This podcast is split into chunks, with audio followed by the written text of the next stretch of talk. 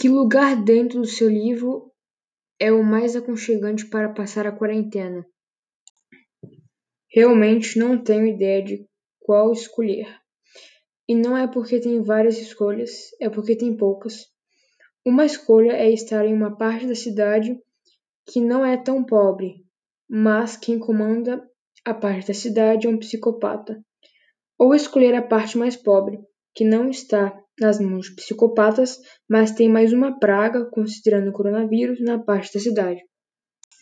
Valeu por escutar esse podcast sobre qual lugar uh, em seu livro é um mais aconchegante para passar a quarentena. Então, valeu!